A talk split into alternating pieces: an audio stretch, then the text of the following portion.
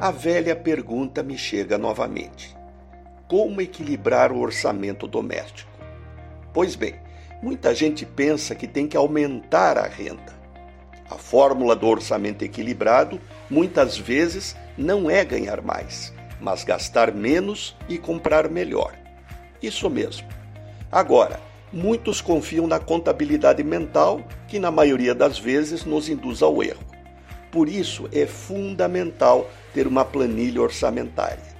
Na internet tem muitas para baixar, mas pode escrever num papel, separando em duas colunas: as receitas e as despesas, ou ganhos e gastos.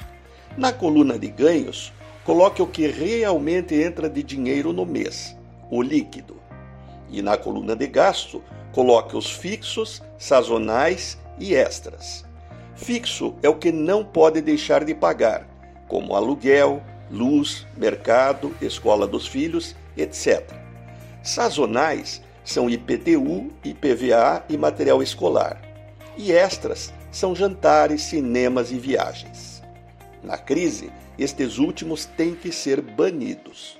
Agora, quanto a gastar menos, vale diminuir o pacote de TV a cabo, um minuto por ligação no celular é suficiente cortar jantares e baladas, usar o carro só para o indispensável, diminuir um dia de diarista, ficar longe do salão de beleza e na farmácia ir só na seção de medicamentos.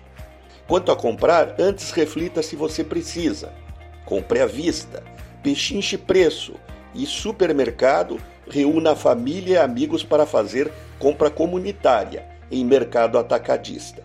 Vai economizar uns 40%. Valorize teu dinheiro, faça durar mais e espere a crise passar, porque crise vem e vai. Renato Folador para a CBN.